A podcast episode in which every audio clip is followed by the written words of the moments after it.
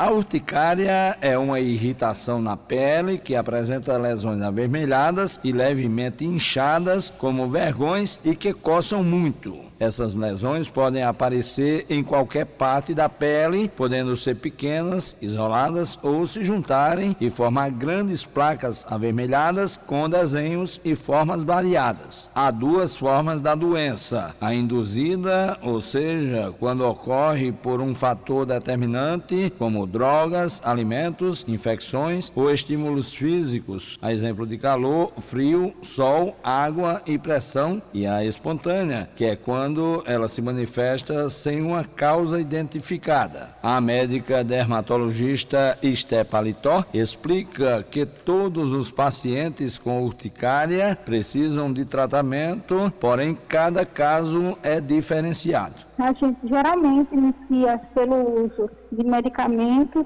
que são chamados antihistamínicos com dose habitual. Não respondendo, a gente pode fazer até quatro vezes a dose recomendada. Não respondendo, a gente tem um medicamento especial que é um tipo de injeção. Então, todas as pessoas que têm manchas avermelhadas que cortam na pele devem procurar o médico dermatologista ou o alergologista para o diagnóstico correto e para o tratamento adequado. E a urticária crônica espontânea, ela não é contagiosa. Hoje, 1 de outubro, é o Dia Internacional da Urticária Crônica Espontânea e o Hospital Universitário de João Pessoa realiza uma programação online sobre a doença. Muitas pessoas têm urticária crônica espontânea e levam muitos anos ou meses para o diagnóstico. Então, o dia de hoje, ele é um dia que o mundo inteiro, os grandes centros que são especializados no tratamento dessa doença,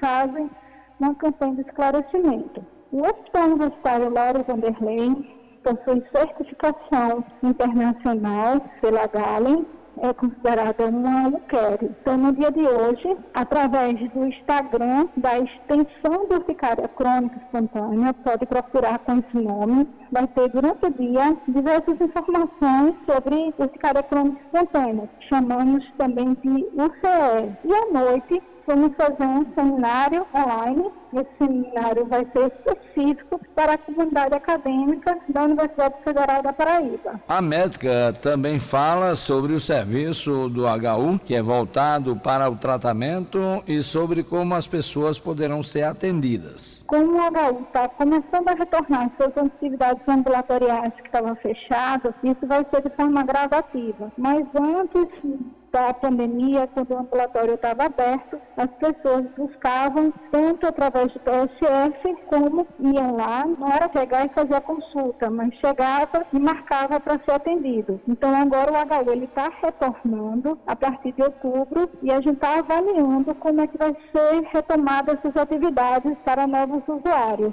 De acordo com as estatísticas mundiais, de 15 a 20% da população devem ser afetados pela urticária pelo menos uma vez na vida. Juarez Diniz para a Rádio Tabajara, uma emissora da EPC, empresa paraibana de comunicação.